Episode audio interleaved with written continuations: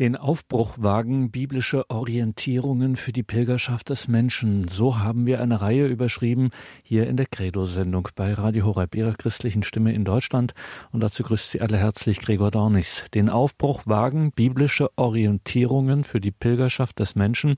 Eine Reihe der Trierer Alttestamentlerin Professor Renate Brandscheid. Renate Brandscheid und ihr Schülerkreis möchten mit dieser Reihe der Sehnsucht des Menschen nach mehr Fülle im Leben Rechnung tragen. Im Blick auf das Alte und im Blick auf das Neue Testament geht es in den einzelnen Vorträgen um die Pilgerexistenz des Menschen, die von Gott initiiert, begleitet und gelenkt wird. Der heutige Vortrag von Renate Brandscheid ist überschrieben mit Von der Dunkelheit zum Licht, die Weggemeinschaft der Erlösten mit dem Auferstandenen. Professor Renate Brandscheid von der Dunkelheit zum Licht, die Weggemeinschaft der Erlösten mit dem Auferstandenen. In der Apostelgeschichte Kapitel 9.2 werden Menschen, die zum Glauben an Jesus Christus gekommen sind, als Anhänger des Weges Jesu bezeichnet.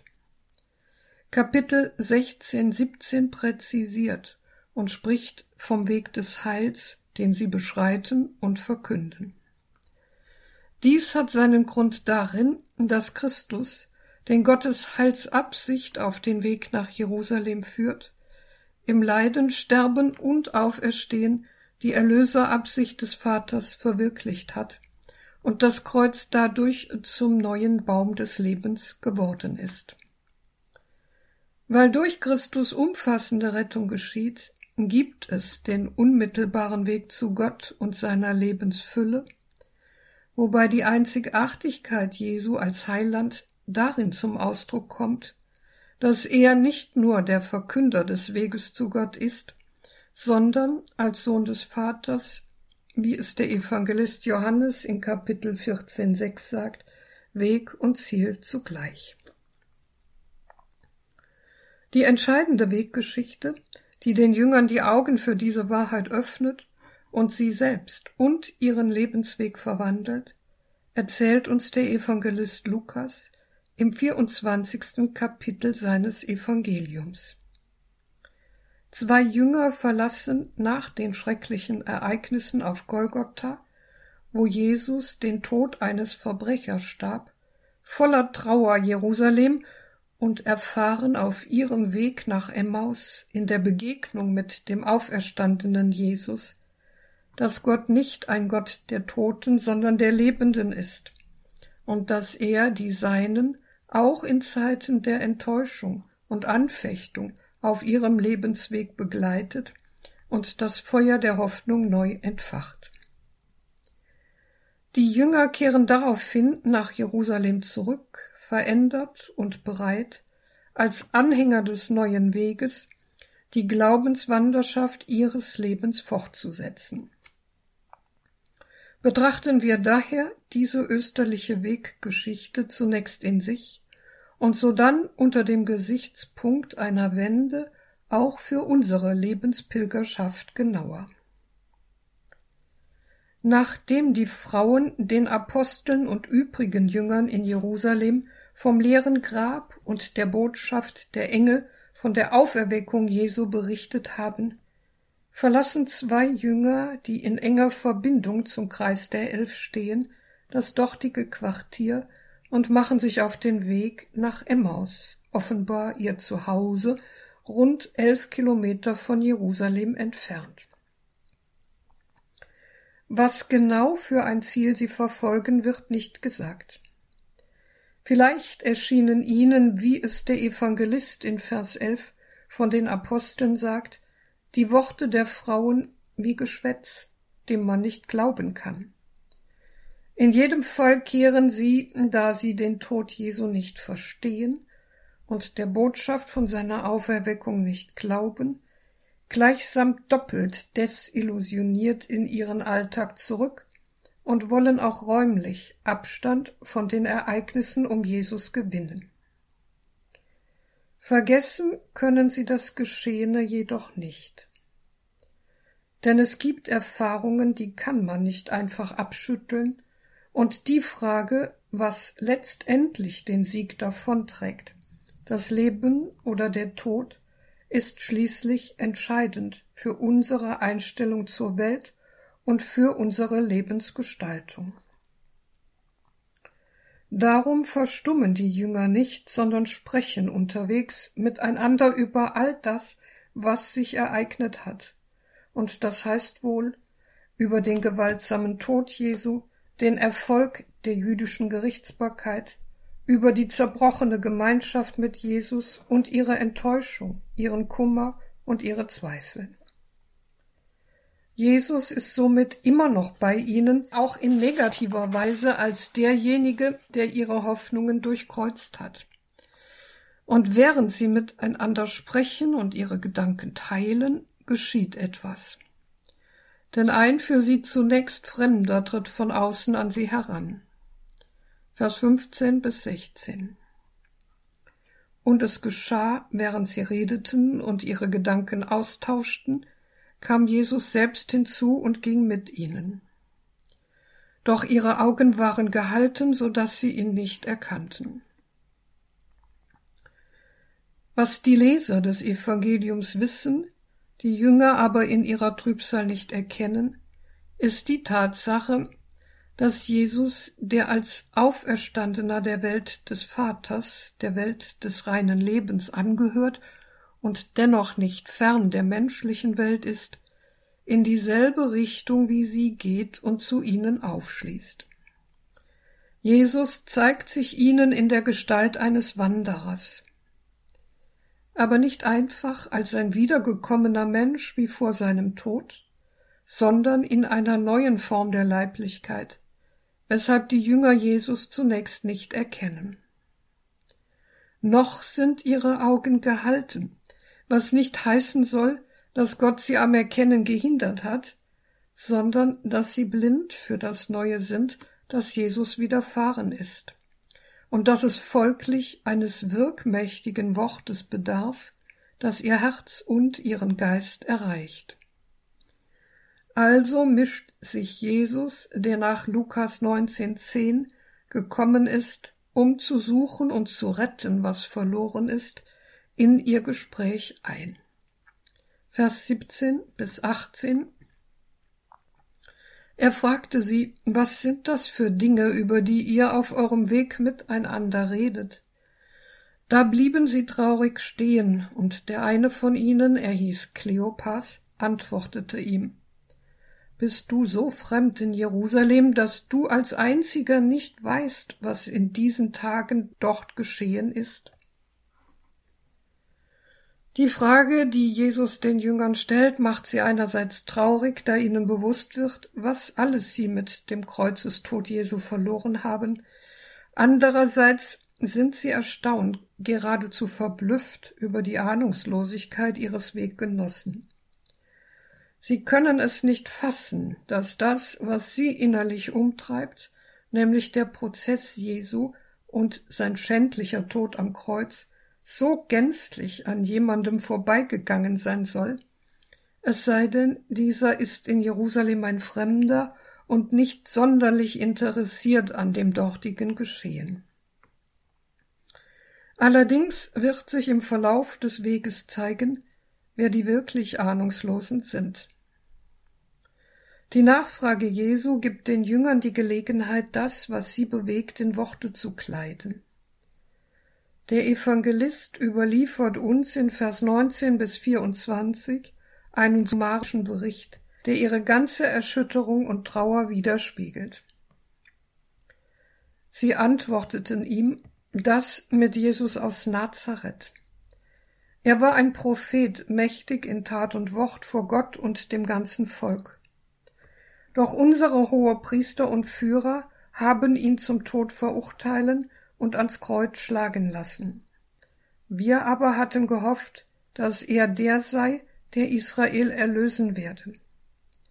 Und dazu ist heute schon der dritte Tag, seitdem das alles geschehen ist. Doch auch einige Frauen aus unserem Kreis haben uns in große Aufregung versetzt. Sie waren in der Frühe beim Grab, fanden aber seinen Leichnam nicht. Als sie zurückkamen, erzählten sie, es seien ihnen Engel erschienen und hätten gesagt, er lebe. Einige von uns gingen dann zum Grab und fanden alles so, wie die Frauen gesagt hatten. Ihn selbst aber sahen sie nicht. Die Jünger schildern Jesus als einen von Gott bevollmächtigten Propheten, mächtig in Tat und Wort, vor Gott und dem ganzen Volk, wie es der Evangelist in Vers 19 formuliert. Also kein Irrlehrer, sondern ein Mensch, dem der Ratschluss Gottes geoffenbart worden ist und der sich in allem, was er gesagt und getan hat, in besonderer Weise ausgezeichnet hat. Das ist insofern richtig, als Jesus selbst sich in die Reihe der Propheten eingeordnet und unter anderem seinen Weg nach Jerusalem in Lukas 13, 33 damit begründet hat, dass kein Prophet außerhalb von Jerusalem umkommen darf. Der Leser des Evangeliums weiß aber auch, dass Jesus mehr ist als ein Prophet und die Jünger folglich das Wesen Jesu noch nicht begriffen haben. Ihnen stehen allein die harten Fakten vor Augen. Die Verurteilung Jesu zum Verbrechertod am Kreuz, initiiert vor allem durch die Repräsentanten der jüdischen Gerichtsbarkeit, der alle auf ihn gesetzten Hoffnungen zunichte gemacht hat. Die Jünger erwarteten die Erlösung ihres Volkes durch ihn so, wie es nach dem Lukas-Evangelium Kapitel 1 und 2 auch der Priester Zacharias und die Prophetin Hannah getan haben. Ob aber die Jünger damit auch wie diese umfassend das Heilwerden Israels im Blick haben, oder ob sie lediglich konkret die Befreiung Israels aus der Herrschaft und Gewalt der römischen Besatzer erwarteten, eine Erlösung also, die sich in politischer Freiheit niederschlagen sollte, sei dahingestellt. In jedem Fall hat der Tod Jesu als leidender und gekreuzigter Messias ihre an ihn geknüpften Erwartungen enttäuscht und ihnen ein Ende gesetzt. So zeigt uns der Evangelist in den Worten der Jünger auch, was vom Wirken Jesu nach seinem gewaltsamen Tod übrig bleibt, wenn man die messianischen Hoffnungen auf die irdische Sendung Jesu reduziert. Ein Prophet bleibt übrig mit einer eindrucksvollen Lebensbilanz zwar, aber mehr auch nicht. Wenn die Jünger in diesem Zusammenhang bemerken, dass bereits der dritte Tag seit dem Tod Jesu vergangen ist, so ist das ein Hinweis, der mehr ist als eine Zeitangabe. Dahinter steht nämlich die Glaubenshoffnung des Alten Testamentes, dass Gott den Gerechten nicht länger als drei Tage in Not lässt, womit der Evangelist die Leser indirekt auch an die Weissagung Jesu von der Auferweckung am dritten Tag in Lukas 9, 22 erinnert. Die Jünger hingegen verbinden mit ihrem Hinweis auf den dritten Tag nur noch den Gedanken der Endgültigkeit und Unwiderruflichkeit des Todes Jesu. Darum kann auch die Entdeckung des leeren Grabes durch die Frauen und ihr Bericht über die Erscheinung von Engeln die die Botschaft verkündeten, dass Jesus lebt, dem nichts entgegensetzen. Zudem fanden einige Jünger, die zum Grab Jesu geeilt sind, zwar das Grab leer vor, aber Jesus gesehen haben sie, wie übrigens auch die Frauen, nicht. Noch einmal zeigt sich auch hier, das Wunder des leeren Grabes führt nicht zum Glauben. Es kann auf verschiedene Weise gedeutet werden. Denn Sicherheit gibt allein der Auferstandene selbst, den aber die Jünger im Glauben nicht erkennen. Darum entfaltet die Botschaft der Frauen, dass Jesus lebt, keine Wirkung, und der Rückzug nach Emmaus erscheint den beiden Jüngern die einzig sinnvolle Konsequenz zu sein. Auf ihre Rede hin tritt Jesus aus der Rolle des scheinbar Unwissenden heraus und erklärt ihnen die heiligen Schriften, die sie zwar kennen, aber in ihrer Tiefe nicht verstehen, weil der Weg Jesu zum Kreuz ihnen sinnlos erscheint. Auf der Grundlage der heiligen Schriften bricht Jesus darum die fehlgeleitete Sichtweise der Jünger mit einem Blick auf das Christusgeschehen auf. Vers 25 bis 27 Da sagte er zu ihnen, ihr Unverständigen, deren Herz zu träge ist, um alles zu glauben, was die Propheten gesagt haben.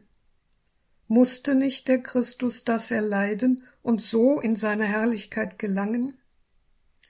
Und er legte ihnen dar, ausgehend von Mose und allen Propheten, was in der gesamten Schrift über ihn geschrieben steht. Nicht Ungläubige nennt er sie, sondern Unverständige, und zwar am Herzen, dem Medium des inneren Sehens und Verstehens träge, weil sie allein auf der Linie ihrer Hoffnungen urteilen und ihr Bild von Christus den eigenen Wunschvorstellungen und nicht der heiligen Schrift entnehmen.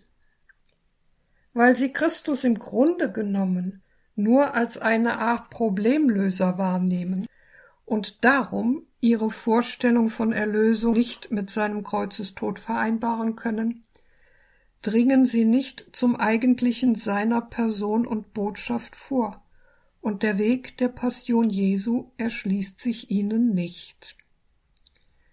Das heißt, theologisch gesprochen, die Überwindung der Sünde und des Todes, die aus der stellvertretenden Übernahme für die vor Gott schuldig gewordene Menschheit resultiert, entzieht sich ihnen. Ähnlich geht es auch vielen heutigen Menschen, die Gottes Heilshandeln in Frage stellen, weil Christus nicht das Ende der weltweiten Ungerechtigkeiten und der persönlichen Tragödien gebracht hat und die außer Acht lassen, dass er die Welt nicht einfach verbessern, sondern verwandeln und ihre todbringenden Strukturen aufbrechen wollte, dass er dem Menschen, der für ein Verhältnis mit Gott geschaffen ist, zeigen wollte, wie er gleichsam neu geboren werden und dem Bann von Schuld und Sinnlosigkeit entrinnen kann, und dass er bei Gott eine Zukunft über den Tod hinaus hat.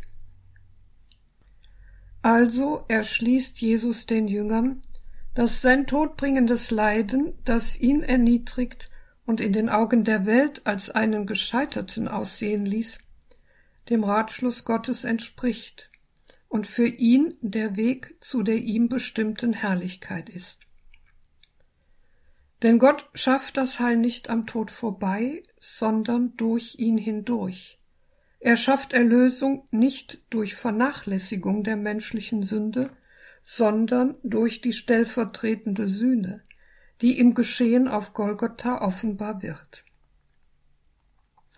Nur weil Jesus der Unschuldige schlechthin sich ohne in ein Echo der Gewalt zu verfallen erniedrigen ließ und sein Leben hingegeben hat, können die Augen des Sünders, wenn er auf den leidenden Gottessohn schaut, geöffnet werden für die Wahrnehmung der eigenen Verkehrtheit, so dass er in die Lage versetzt ist, sein Leben neu zu ordnen. Und weil der Gottessohn nicht im Tod geblieben ist, sondern der Vater ihn auferweckt und die Heilsvermittlung mit seiner Erhöhung vollendet hat, werden alle in der Gemeinschaft mit dem Auferstandenen nicht mehr von der Todverfallenheit dieser Welt beherrscht, und erhalten auf ihrem Pilgerweg durch die Zeit eine neue Bestimmung. Das ist der Schlüssel zum Verständnis der gesamten heiligen Schrift, die Jesus den Jüngern auslegt und als eine Verheißung auf den Christus versteht, ausgehend von Mose und allen Propheten. Vom Ende her, das heißt vom Christusgeschehen her, will also die heilige Schrift gelesen werden um dann wieder auf den Anfang zurückzugehen und von Mose über die Propheten auf das messianische Zeugnis zu schauen. Christus ist somit Ziel und Mitte der Heiligen Schrift, weshalb Hieronymus, der Kirchenvater und bedeutende Theologe der frühen Kirche, zu Recht sagt, die Schriften nicht kennen, heißt Christus nicht kennen. Als sie sich dem Dorf Emmaus nähern, macht Jesus Anstalten weiterzugehen, aber die Jünger drängen und bitten ihn, bei ihnen zu bleiben, und Jesus versagt sich der Bitte nicht. Vers 30 bis 32 Und es geschah, als er mit ihnen bei Tisch war, nahm er das Brot, sprach den Lobpreis, brach es und gab es ihnen. Da wurden ihre Augen aufgetan und sie erkannten ihn, und er entschwand ihren Blicken. Und sie sagten zueinander, brannte nicht unser Herz in uns, als er unterwegs mit uns redete und uns den Sinn der Schriften eröffnete? Das Herz der Jünger brannte, weil es durch das Gespräch mit Jesus aus seiner Trägheit erwacht und voller Sehnsüchte war. Aber das genügt noch nicht, um die Nähe zu Jesus wiederherzustellen und Klarheit über sein Wesen und Werk zu gewinnen. Dennoch hat das Ergriffensein der Jünger sie dem Erkennen des Auferstandenen insofern näher gebracht, als sie Jesus bitten, bei ihnen zu bleiben und mit ihnen das Haus zu betreten, in dem sie nächtigen wollen. Die persönliche Einladung ist die Voraussetzung für ihr Fortschreiten im Glauben, das nun Gestalt annimmt. Denn Jesus, der das gemeinsame Abendbrot als einen häuslichen Gottesdienst gestaltet, nimmt das Brot, segnet und bricht es wie beim letzten Abendmahl und reicht es den Jüngern. Dieser Gestus, der als solcher nichts Außergewöhnliches an sich hat, wird im Blick auf das Wirken Jesu sprechend und lässt sie in ihrem Begleiter den Messias erkennen. Die Tischgemeinschaft mit ihm erinnert sie nun an seine Liebe bis zum Tod und schenkt ihnen die Erkenntnis, dass der gekreuzigte und begrabene wahrlich der Auferstandene und Lebende ist.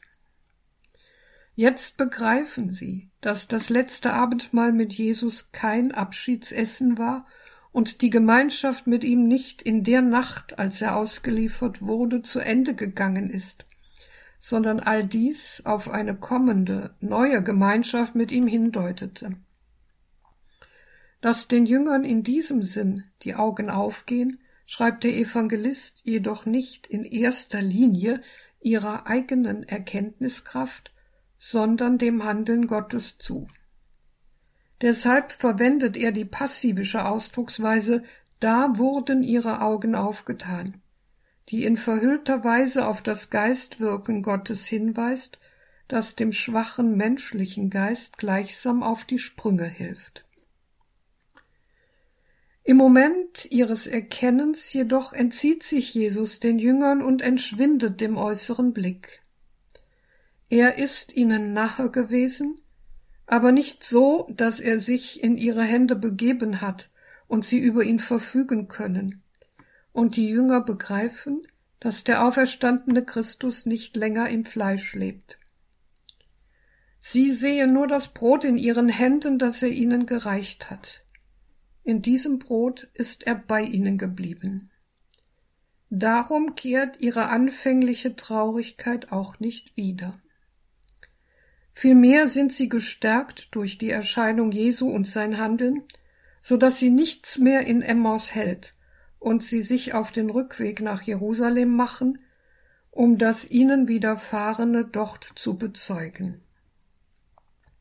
Vers 33 bis 35 Noch in derselben Stunde brachen sie auf und kehrten nach Jerusalem zurück, und sie fanden die Elf und die mit ihnen versammelt waren.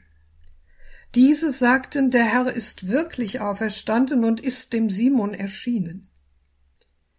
Da erzählten auch sie, was sie unterwegs erlebt und wie sie ihn erkannt hatten, als er das Brot brach. Indem sie nach Jerusalem in die Jüngergemeinde zurückkehren, vollziehen die Jünger die Umkehr, äußerlich wie innerlich. Denn aus dem Weg, den sie niedergeschlagen und geistlich ziellos nach Emmaus gegangen sind, wird nun eine Rückkehr, die sie den Weg ihrer Jüngerschaft wieder aufnehmen und verwandelt fortsetzen lässt. In Jerusalem finden sie die Elf und ihre Gefährten versammelt, die sie mit dem eng an 1 Korinther 15, 3 bis 5 angelehnten Osterbekenntnis begrüßen. Der Herr ist wirklich auferstanden. Und die ihnen mitteilen, dass Petrus den lebendigen Herrn gesehen hat, beziehungsweise er ihm erschienen ist. Daraufhin teilen die Emmaus-Jünger ihre Erfahrung mit und weisen auf das hin, woran sie Jesus erkannten, nämlich daran, dass er ihnen Gemeinschaft anbot und das Brot brach. Ein Gestus, der sich nach Apostelgeschichte 2, 42 im Brotbrechen der Gemeinde fortsetzt und zum Erkennungszeichen der frühen Christenheit wird. Sie hielten an der Lehre der Apostel fest und an der Gemeinschaft, am Brechen des Brotes und an den Gebeten. Die Emmaus-Erzählung ist, wie nahezu alle Glaubensgeschichten, eine Weggeschichte. Sie beschreibt einen falschen Weg, der zum richtigen wird, weil der auferstandene Jesus ihn mitgeht und durch sein vollmächtiges Reden und Tun die Umkehr ermöglicht.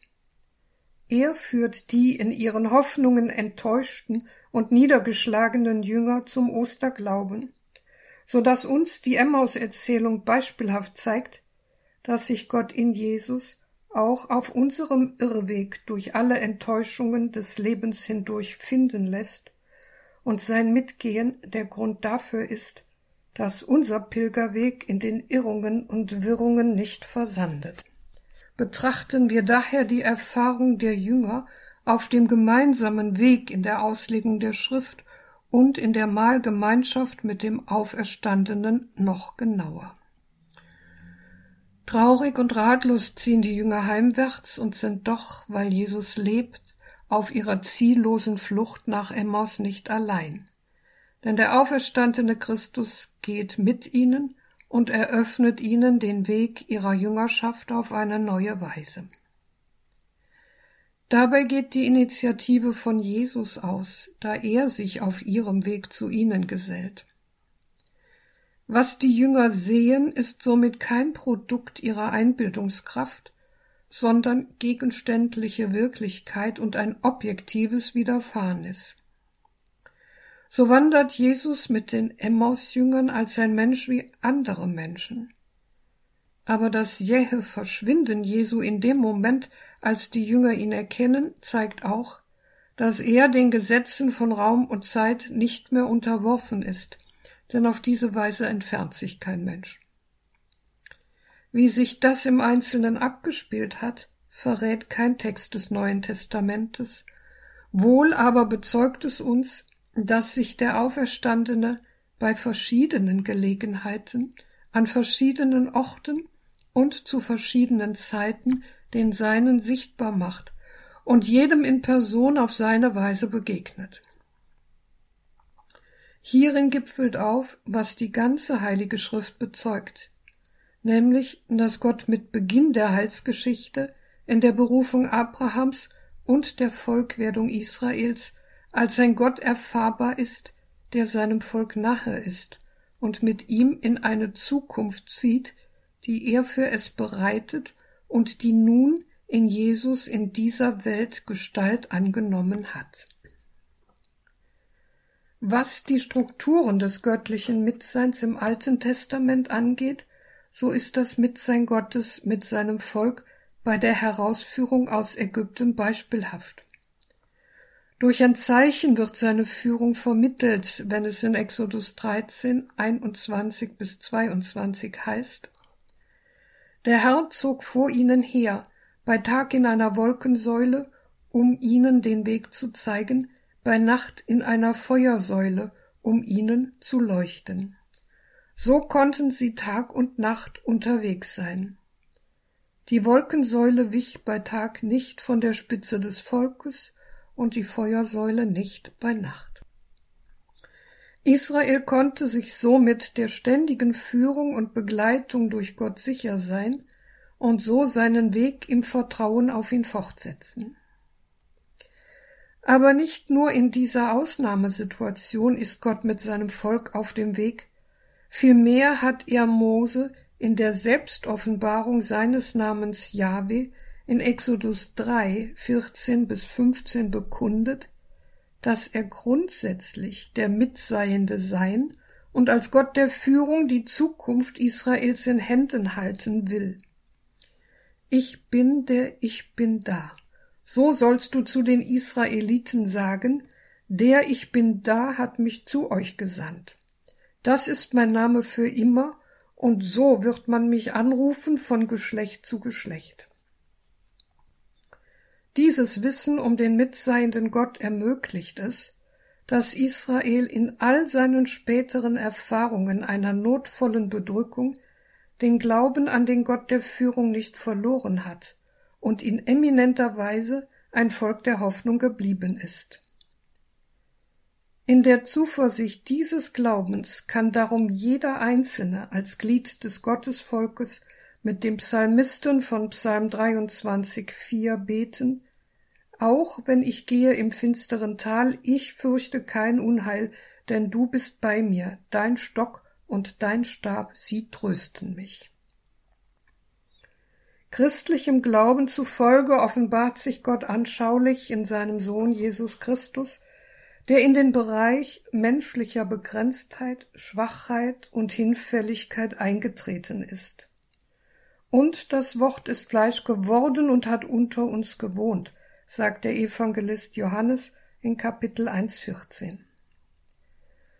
Damit ist der Name Gottes für Christen unlösbar verschmolzen mit dem Namen Jesus, der so viel bedeutet wie Gott ist Hilfe, Heil, und der als Sohn des Vaters nach Hebräer 13,8 mit uns durch die Zeiten geht.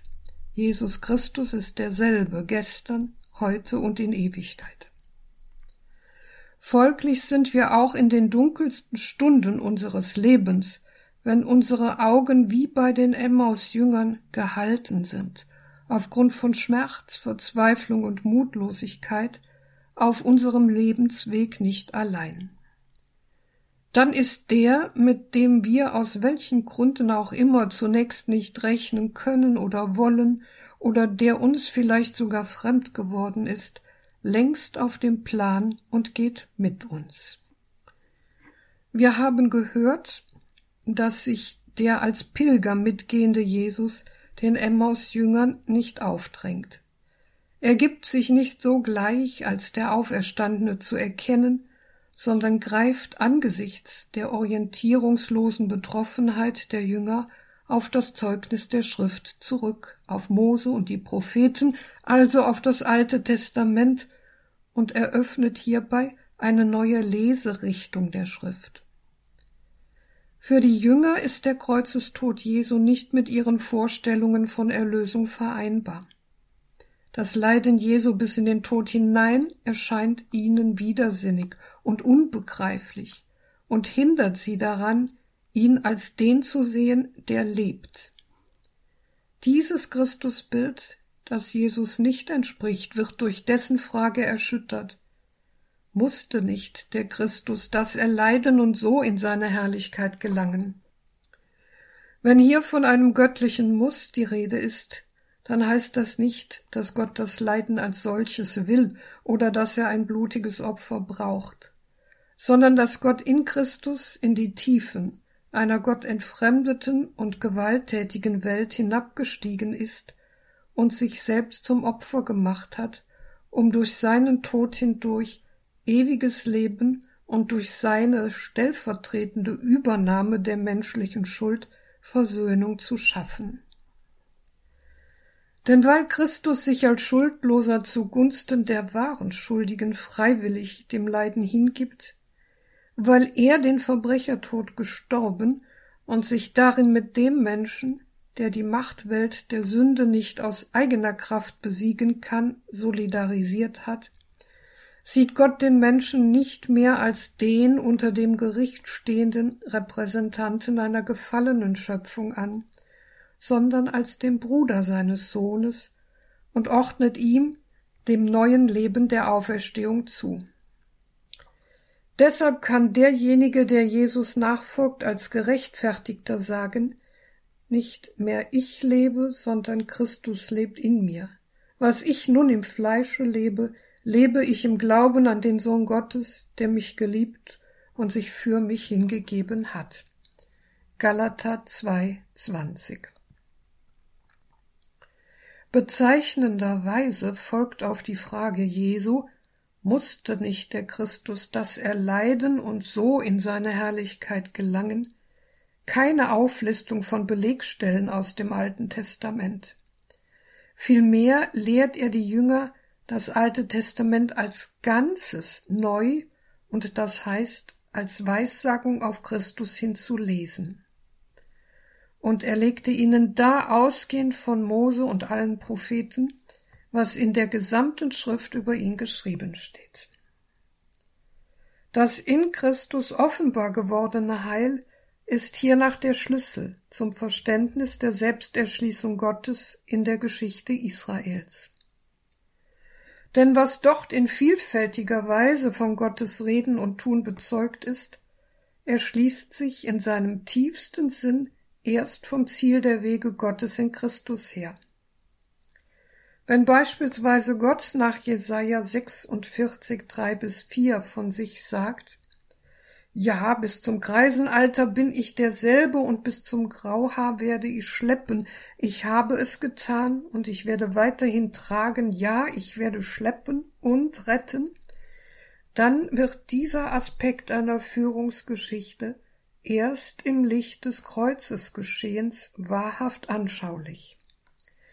Denn der Gott, der sich als Lastenträger eines an seiner Erwählung schuldig gewordenen Volkes in einer leidvollen Geschichte dazu verpflichtet, zu schleppen und zu retten, nimmt in der Berührung mit Sünde und Schuld das Leid in seinem Sohn auf sich und, so Papst Benedikt XVI., richtet sich selbst als Ort der Versöhnung auf. Noch haben die Emmaus-Jünger nicht begriffen, wer da mit ihnen spricht. Erst später erinnern sie sich daran, wie bei den Worten Jesu gleichsam Leben in sie hineingeströmt und das träge Herz endlich wieder reagiert hat. Brannte nicht unser Herz in uns, als er unterwegs mit uns redete und uns den Sinn der Schriften eröffnete. Jesus hat also, als er ihnen die Schrift erklärte, ihre abgestorbene Hoffnung neu erweckt und das anfangs ausgebrannte Herz reagiert. Dies konnte geschehen, weil sich die Jünger dem mitgehenden Jesus nicht entzogen haben. Es ist das brennende Herz, das sie Jesus einladen lässt, über Nacht bei ihnen zu bleiben, und das mit dieser seiner Einstellung ihren Fluchtweg umwandelt in einen Pilgerweg, so dass sie jetzt wahrhaft in Gemeinschaft mit Jesus unterwegs sind. Auf der einen Seite bereits wissend und auf der anderen Seite wiederum noch unwissend. Aber diese Haltung reicht, um an der Seite Jesu weitergehen zu wollen. Zwar hat die Schrifterklärung die Jünger dem Auferstandenen nahe gebracht, aber erst sein Handeln mit dem Brot beim gemeinsamen Mahl, bei dem Jesus zum Gastgeber wird und ihnen reicht, was sie nötig haben, lässt sie Jesus erkennen und in einem neuen Licht sehen. Beten und geben, das ist die Haltung Jesu, die sie kennen. Denn Jesus betet ähnlich wie bei der Speisung der 5000 nach Lukas 9, 10 bis 17 und wie beim letzten Abendmahl. Der Jesus, der hungrigen Menschen Brot gegeben und mit Menschen Mahl gehalten hat, die sonst keiner an seinem Tisch haben wollte, der bereit war, zugunsten des sündigen Menschen zu sterben und der beim letzten Abendmahl gesprochen hat, Nehmt und esst, das ist mein Leib, der für euch gegeben wird. Dieser Jesus segnet jetzt in Gegenwart der Jünger das Brot und verbindet es mit der Gnade Gottes. Er bricht das Brot, weil es durch Teilen den Segen verbreitet. Er gibt ihnen das Brot, das ihren Hunger physisch und geistlich stillt. Dass ihnen dabei die Augen aufgehen, schreibt der Evangelist dem Handeln Gottes zu, das dem Geist der Jünger zur Klarheit verhilft. Da wurden ihre Augen aufgetan und sie erkannten ihn. Sie erkennen, dass die Gemeinschaft mit Jesus durch seinen Tod nicht zu Ende gegangen ist. Diese letzte und entscheidende Einsicht des Osterglaubens erreichen die Jünger also nicht allein durch Erklärungen, sondern durch ein Erlebnis. Sie erkennen Jesus am Brechen des Brotes. Zugleich weist der Evangelist Lukas damit auch auf die Liturgie der frühen Christen hin, die dies in das Zentrum ihrer gottesdienstlichen Feiern gestellt haben. Sie hörten das Wort der Schrift, teilten das Brot und haben so Christi Gegenwart wahrgenommen. Denn es ist derselbe Christus, der in der eucharistischen Speise zu den Gläubigen kommt und der sie durch das Wort nährt, so dass man in Anlehnung an die Kirchenväter von einer Kommunion des Wortes sprechen kann. Zugleich verdeutlicht uns das Handeln Jesu die Grundstruktur der heiligen Messe. Im ersten Teil hört man das Wort Gottes durch die Heilige Schrift, im zweiten Teil vermittelt die Eucharistie die Gemeinschaft mit Jesus im Sakrament seines Leibes und Blutes. Im Hören auf das Wort der Schrift und im eucharistischen Mahl begegnen aber nicht nur die beiden Jünger und mit ihnen die frühen Christen dem Auferstandenen.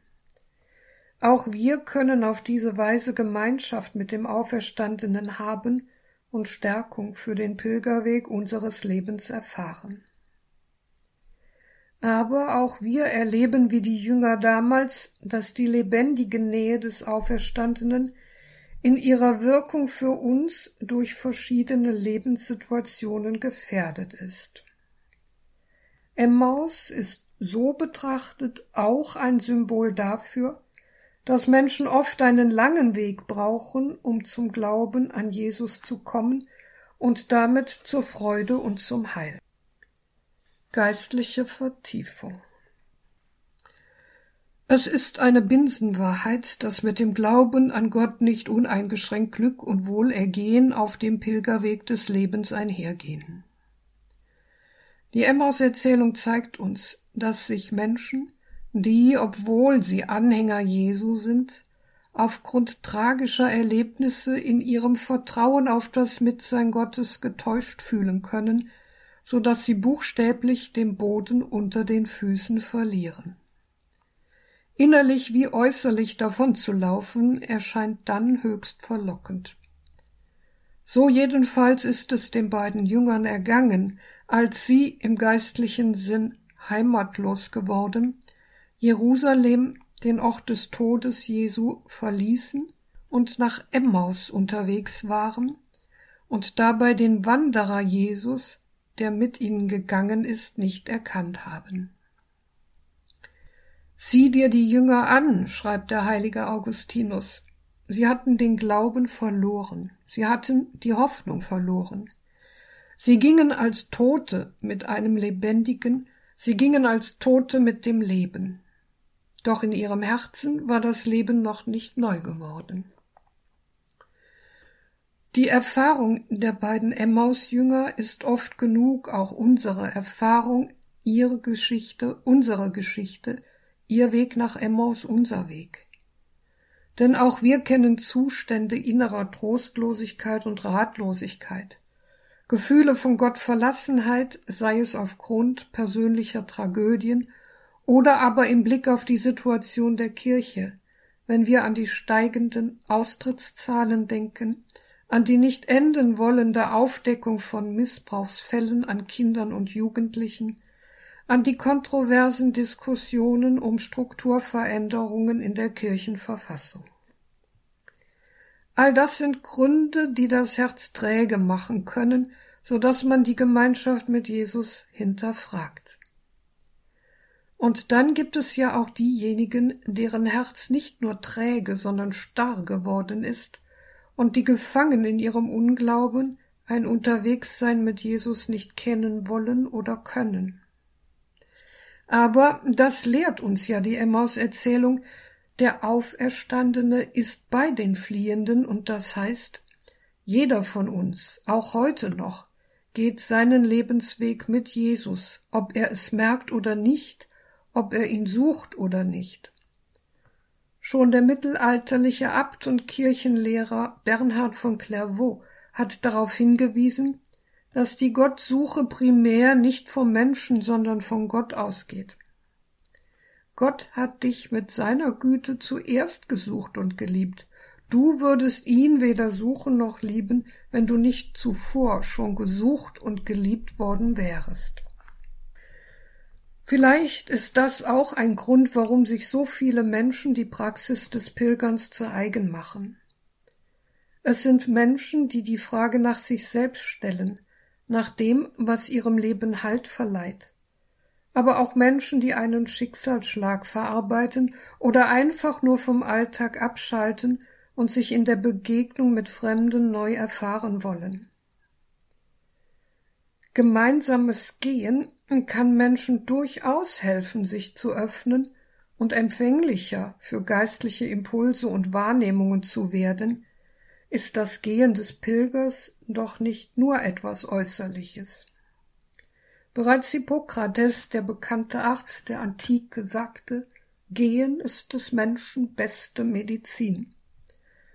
Denn es kann innere Prozesse auslösen und zu einem spirituellen Erlebnis werden, das sich zu dem Wissen weiten kann, mit Gott unterwegs zu sein. Für den christlichen Pilger, der im Glauben eine außer ihm liegende Zielsetzung kennt, sind Schrift und Eucharistie die Hauptquellen der Begegnung mit dem auferstandenen Christus. In der Verkündigung des Evangeliums ist der Herr in unserer Mitte und spricht zu uns, wie damals zu den Emmausjüngern. Deren Herz hat gebrannt, als er ihnen die Schrift erklärte.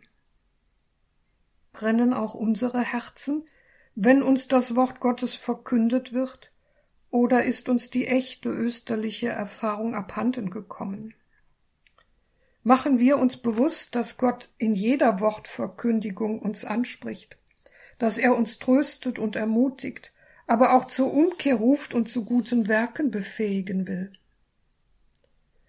Sind wir bereit zuzuhören, das Wort aufzunehmen, uns mit Gott zu verbinden und ihm zu antworten? Der heilige Augustinus schreibt, der Mund Christi ist das Evangelium. Er herrscht im Himmel, aber er hört nicht auf, auf der Erde zu sprechen. Wenn also wahr ist, dass Christus unentwegt die frohe Botschaft verkündet, sind wir dann nicht aufgerufen, ihm eine Antwort zu geben, indem wir die Heilige Schrift nicht nur lesen, sondern zustimmend tun, weil das Wort Gottes nach Zeugen ruft. Wie die Emmaus-Jünger sehen wir Jesus in der Gestalt des Brotes. In jeder Eucharistiefeier erleben wir den in seiner Kirche gegenwärtigen Herrn. Wir nehmen ihn in uns auf, so dass er in seiner Liebe gegenwärtig in uns ist und treten ein in den neuen Bund, den Ausdruck ewiger Liebe, die mächtiger ist als der Tod. Lassen wir uns durch den Empfang der Eucharistie umwandeln? Lassen wir uns im Wissen, dass Christus da ist, dazu führen, dass wir zu Menschen werden, durch die Christus durchscheint, so dass andere erkennen, dass wir aus Gott heraus leben. Wenn wir Christus in uns tragen, selbst in seinem Dienst sind, von ihm gesegnet und motiviert sind, schreibt der Trierer Liturgieprofessor Marco Bernini dann begegnen wir auf dem Weg Leuten, denen es so geht wie den Emmaus-Jüngern am Anfang, die völlig enttäuscht sagen, wir aber hatten gehofft. Wir begegnen anderen, die nicht brennen in ihrem Herzen. Dann sind wir an der Stelle, an der Jesus bei den Emmaus-Jüngern ging, und setzen diesen Emmaus-Gang in unserem Leben fort. Emmaus ist eine Fortsetzungsgeschichte in der Eucharistie und in unserem Leben mit einem brennenden Herzen. Lassen wir uns also zu einer Gemeinschaft miteinander aufbauen, in der es jeden auf seinem Pilgerweg des Lebens drängt, wie die Emmaus-Jünger das Evangelium zu verkünden und dem Beispiel der Apostel zu folgen, die in Apostelgeschichte 4.20 sagen, es ist unmöglich, von dem, was wir gesehen und gehört haben, nicht zu reden. Diese Gedanken bestimmen auch das Gedicht Weg nach Emmaus, das von dem evangelischen Theologen und Dichter Klaus-Peter Hertsch aus Thüringen stammt. Er wurde 1930 geboren und starb 2015. Sein Gedicht lädt dazu ein, den Emmaus-Weg innerlich mitzugehen und zu einem Ort der Umkehr zu machen. Mit ihm soll darum dieser Vortrag beschlossen werden. Das Gedicht lautet Wir wussten es nicht, es war der Ostertag. Wir waren unterwegs bei schrägem Sonnenlicht, da uns der Tempelberg schon längst im Rücken lag und noch von Emmaus kein Dach in Sicht. Sahen das Land an uns vorübergleiten, während wir hindurchgewandert sind. Menschen, viele Orte, Jahreszeiten, Vogelflug in unerreichten Weiten, hin und wieder schon der Abendwind. Neben unseren Schritten seine Schritte, da er sich plötzlich zu uns gesellt. Im finsteren Tal ging er in unserer Mitte. In unserem Zwiegespräch war er der Dritte und er erklärte durch sein Wort die Welt. Er zog mit uns in wechselnden Gestalten, uns sehr vertraut, uns völlig unbekannt. Zuweilen konnten wir sein Bild behalten. Im Neugewordenen sahen wir den Alten und seltsam hat in uns das Herz gebrannt.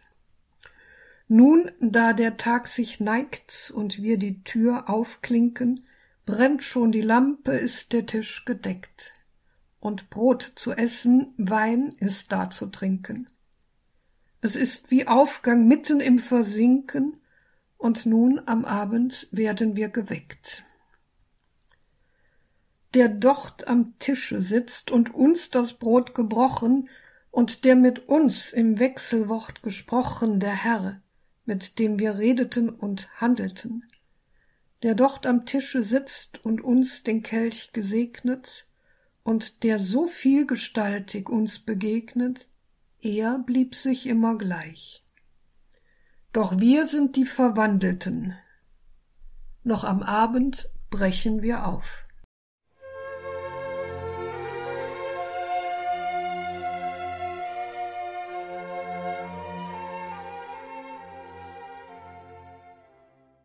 Von der Dunkelheit zum Licht die Weggemeinschaft der Erlösten mit dem Auferstandenen. Das war Thema dieses Vortrags von Professor Renate Brandscheid aus Trier, alttestamentliche Exegetin. Sie gestaltet gemeinsam mit akademischen Schülerinnen und Schülern die Reihe Den Aufbruch wagen, biblische Impulse für die Pilgerschaft des Menschen. Liebe Hörerinnen und Hörer, das können Sie natürlich alles nachhören in unserer Mediathek auf horeb.org beziehungsweise überall dort, wo es Radio Horeb im Podcast gibt. Schauen Sie auch auf horeb.org in die Details zu dieser Sendung haben wir unter anderem auch verlinkt das Buch von Renate Brandscheid, das sie gemeinsam mit Schwester Theresia Mende verfasst hat, Gewaltig und heilig, gepriesen als furchtbar, Fragen zum Gottesbild des Alten Testaments. Und damit geht diese Credo-Sendung zu Ende. Hier folgt jetzt um 21.30 Uhr die Reihe nachgehört. Danke für Ihre Verbundenheit mit Radio Horeb, dass Sie unsere Arbeit durch Ihr Gebet, durch Ihr Opfer, durch Ihre Spende möglich machen. Mein Name ist Gregor Dornis. Ich wünsche Ihnen allen einen gesegneten Abend und eine behütete Nacht.